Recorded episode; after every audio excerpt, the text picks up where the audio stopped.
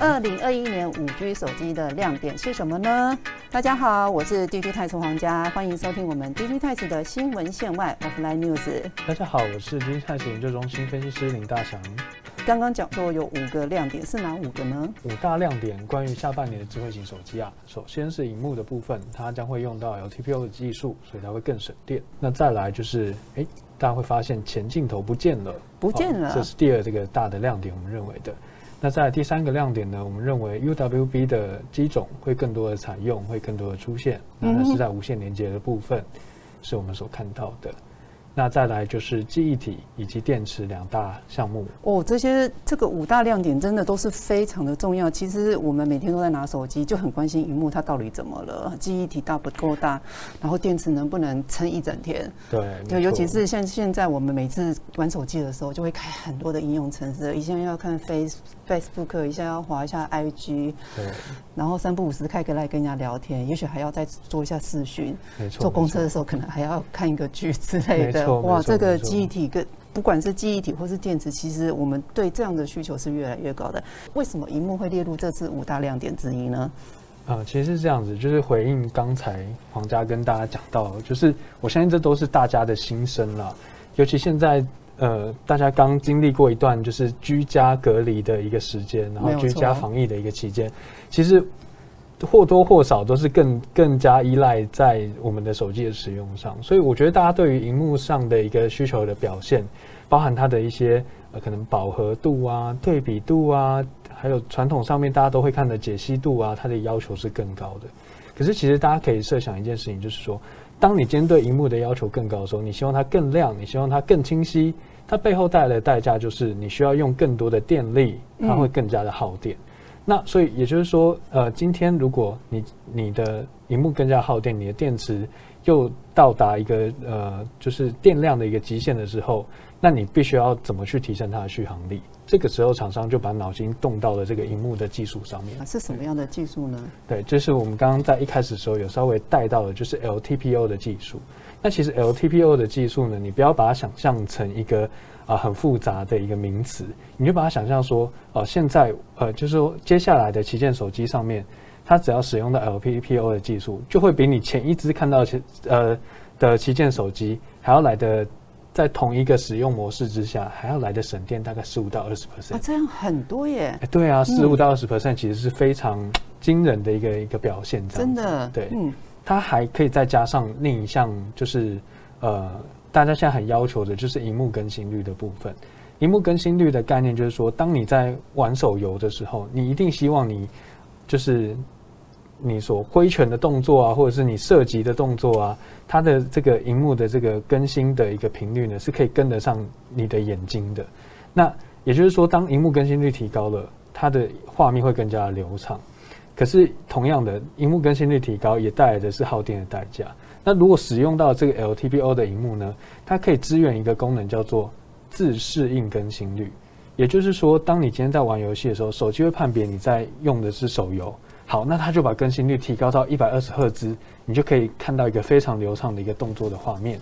那当你玩游戏玩累了，你把这个游戏切换到电子书啊，它可能就是一个你你可能隔好几秒你才需要翻页嘛，那它这时候的更新率就不用那么高。那手机就会判断说，好，你现在用的 A P P 是一个呃比较静态的 A P P，它就会帮你把荧幕更新率调到大概十赫兹，或是一般来说我们是六十赫兹的这样荧幕的更新率。那相对来讲，它就可以比较省电。所以说，呃，整体上来讲，如果你今天旗舰手机已经搭载了 L T P O 这个技术的话，其实对于你整体的使用的时间的长度、续航力是会有一个蛮明显的有感的一个提升的。那你刚刚讲到说，这个技术现在目前是应用在旗舰型的手机，那有哪几家呢？嗯，啊，其实我们从呃二零二零年下半年就看到，三星毕竟它除了做手机以外，它是重要的面板厂商嘛，那它自己拥有这个 LTPO 技术之后，它就用在了它的 S。呃，Note 20 Ultra 这只手机上面，那上半年的时候，我们也看到 S 二十一 Ultra 也使用了。那除了三星之外呢，其实 OPPO 以及它的子品牌一加，在他们今年的呃 Find X 三系列以及一加九系列，其实也都使用了这只手机。啊，的这这一块面板的这样的一个技术。了解。对。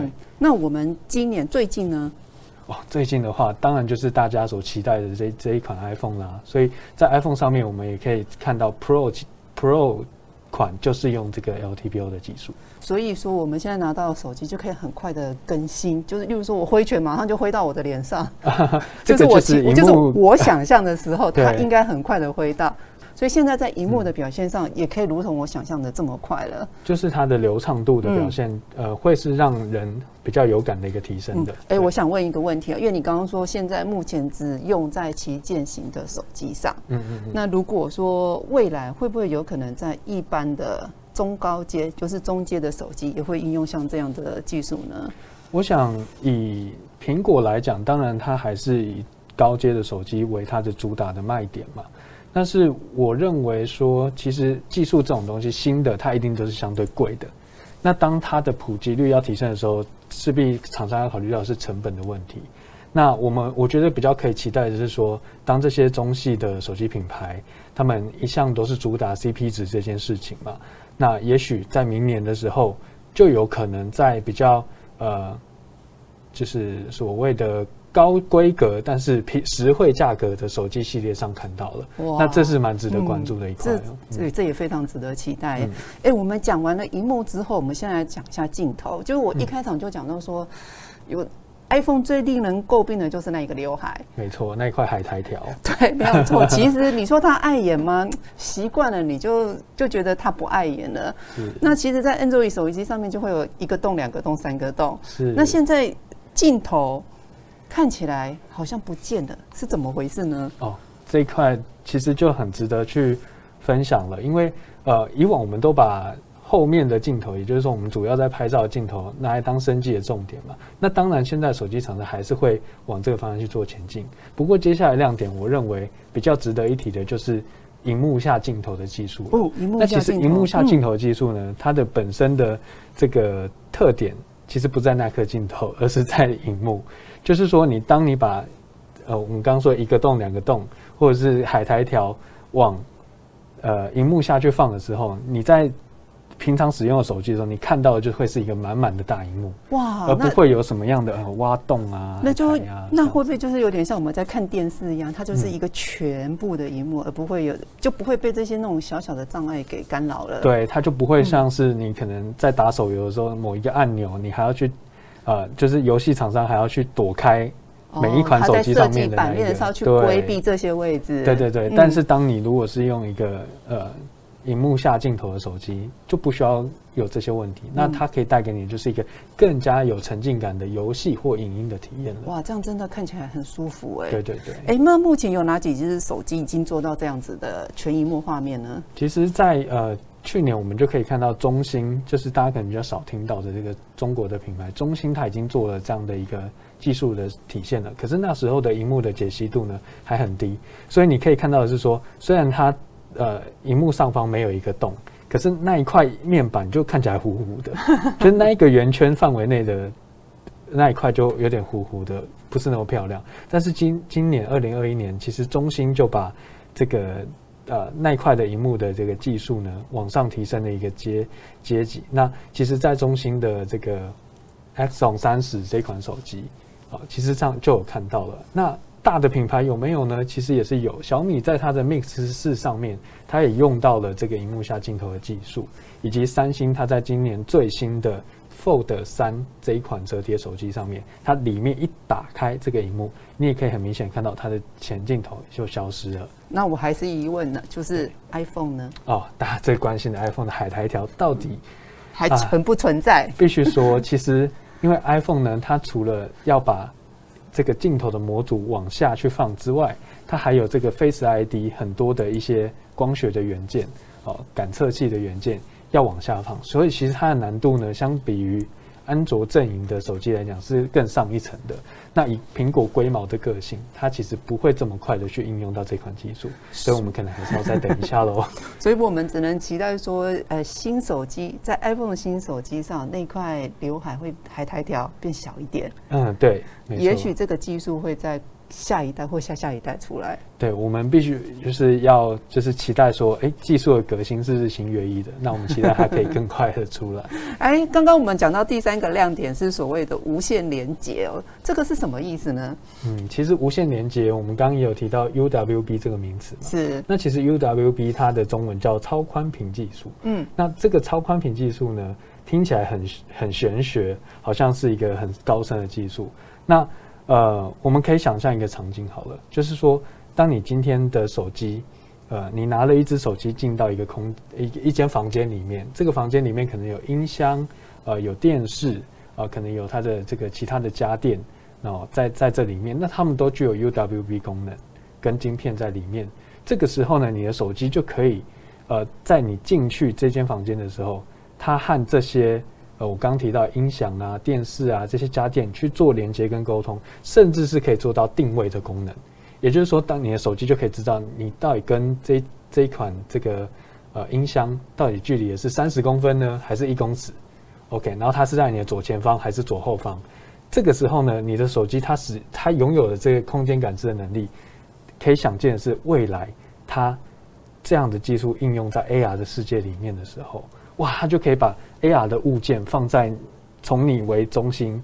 你的周遭位置上面的正确的位置，也就是说，假设我有一个呃 AR 的眼镜好了，我只要一戴上去，嗯，我一回家，我的手机就透过这个 UWB 的技术，嗯嗯，然后回传到我的眼镜里面，嗯，我马上就可以知道说，可能我眼镜就有一个地图出来了，往右往前二十步。你就可以看到你的电视，OK，类似像这样的情境，对它它有一个定位的功能，那它同时还可以做一些资料传输，所以大家现在刚在讲的是一个眼镜的一个场景嘛，那其实它也可以做在眼镜上啊，那就是看厂商要怎么做，其实。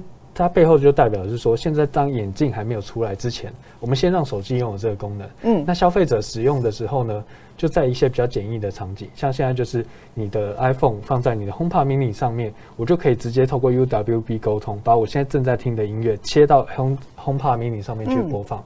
那或者是小米它的手机，呃，只要跟它的电视抓到了，它就可以直接让荧幕跳到。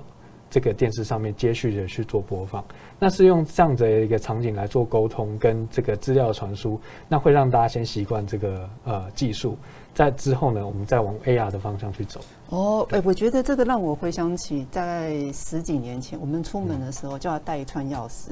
对，接下来我们要带钱、带包包，对，然后你可能还带带一些杂物等等，这个是你出门一定要带，你一定要带，一定有钥匙，是，对，是。可是现在你会发觉到，哎，我可能回家可以不用带钥匙，因为现在有电子锁。好像你的手机就是你可以控制一切东西的控制中枢嘛，那这也是所谓的物联网的一个概念。嗯，那刚提到的智慧门门锁部分，其实皇家也点得非常的好，因为 UWB 这个技术呢，它可以。在用这个比较呃，它用的频段也好，或者是它传输这个脉冲的一个方式，它可以让资料的传输是在一个高环境、不容易被呃高安全的环境，然后不容易被拦截的一个环境下去做传输，所以它可以拿来做一个门锁的应用，这是一个非常好的场景。那除了门锁以外，其实现在大厂蛮多都是做在车子上面，比如说当呃像现在苹果啊或这个 Google，它其实都有跟车厂合作。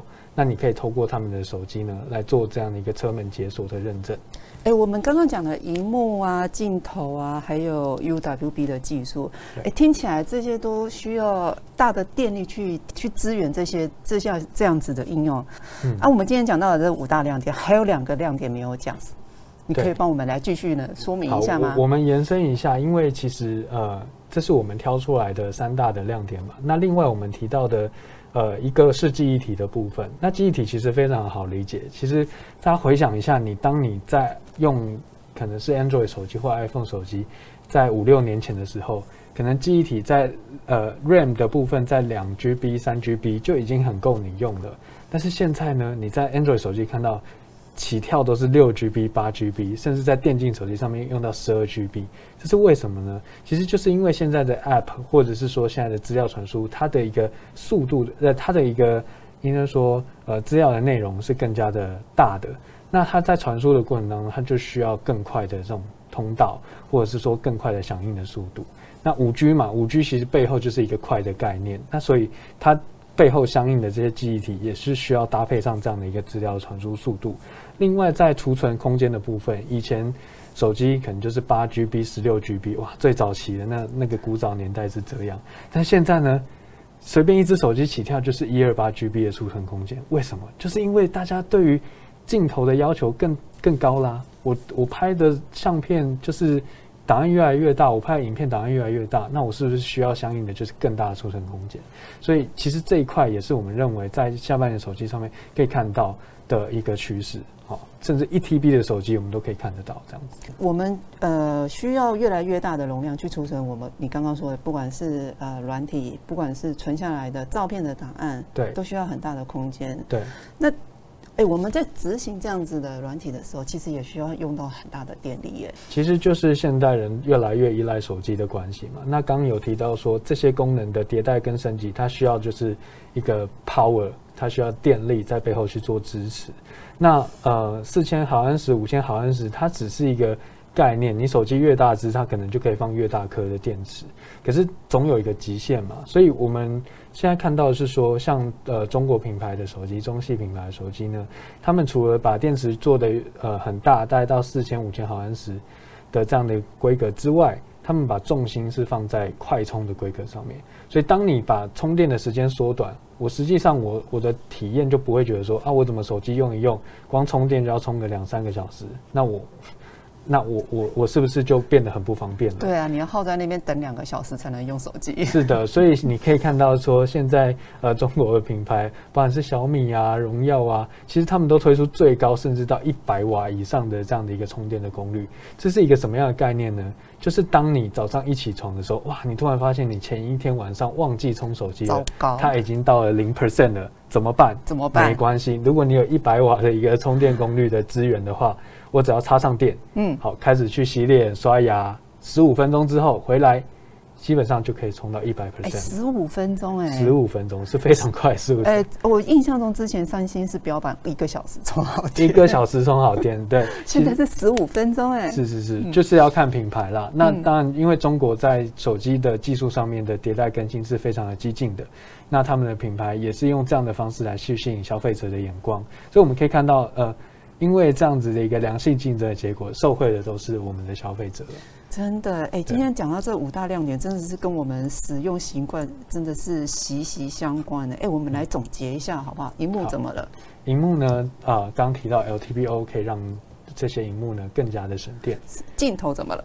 镜头呢？当你的前镜头放在荧幕下之后，哇，我们的视觉体验就得到一个很大的升级，爽快。对。接下来是无线连接。哎，我刚刚突然想到说，哎，无线连接，你讲到说，呃，苹果会跟他家的手表，还有他的音响。音响连接在一起，哎，我突然想到中系的小米，小米其实我们上去看，它有非常多的智慧家电，对，所以对这项技术对小米来说，会不会变得非常重要呢？其实我们我也觉得，其实对小米来说，它发展 UWB 是非常有理由的，因为小米你看到它。出的不仅仅是手机，刚提到的电视，对，OK，它的智慧音箱其实也开始使用了 UWB 的技术。那未来有没有可能它的扫地机器人也使用到呢？未来有没有可能它的一些呃家用的监视器啊等等的一些呃家电类型的产品也去使用到？那帮助你在我们刚提到这种空间感知跟建构这个呃这个机器的空间的时候呢？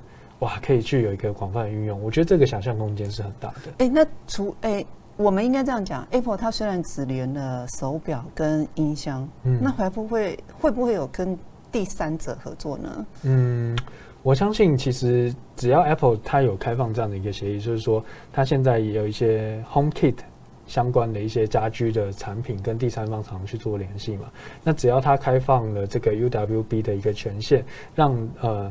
这些第三方的厂商可以 access，然后有一些认证的过程。其实我相信，在 Apple 的生态圈里面，它的想象空间也不会输给小米。哎呀，我也可以想象到很多不同的精品品牌跟它去做一个连接。哎，再来是记忆体。OK，那对，就是总结嘛，记忆体它就是追求的是更快跟更大的空间。那其中就包含是在低润上面会升级到 LPDDR 五。那在这个 n a n Flash 上面呢，我们可能会看到就是 UFS 三点一这样的一个规格的这个模组，可以。去就更广泛的使用。最后一个电池，对，电池就是我们刚刚提到的更大容量的电池，四千毫安时以上，现在已经成为标配了。那更快的快充速度，哦，这个三十瓦以上一个小时可以充饱电，这个六十五瓦以上大概四十五分钟、三十分钟充饱电，直到一百瓦以上十五分钟之内充饱电，哇，这样的一个。规格呢，其实是让我们生活更加便利的。我好期待我的手机未来是十五分钟充好电，它可以解决到很多的痛点。对啊，谢谢大强今天来我们这个新闻线外来跟我们一起聊了一下二零二一年下半年五 G 手机的亮点。同时呢，呃，我们的 Digital 研究中心除了研究五 G 手机之外，我们还有非常多的科技领域跟供应链消息，可以让大家来去就是。挖掘这一块宝山了。是的，我们欢迎大家上我们 digitimes.com 看更多的产业新闻跟产业报道。同时呢，我们也邀请大家上 Spotify、Apple Podcasts、Google Podcasts 搜寻我们新闻线外。同时呢，要订阅我们哦。没错，订阅很重要。是的，非常重要。哎，我是 digitimes 黄家，我是 digitimes 大祥。谢谢大家，我们下回见，拜拜。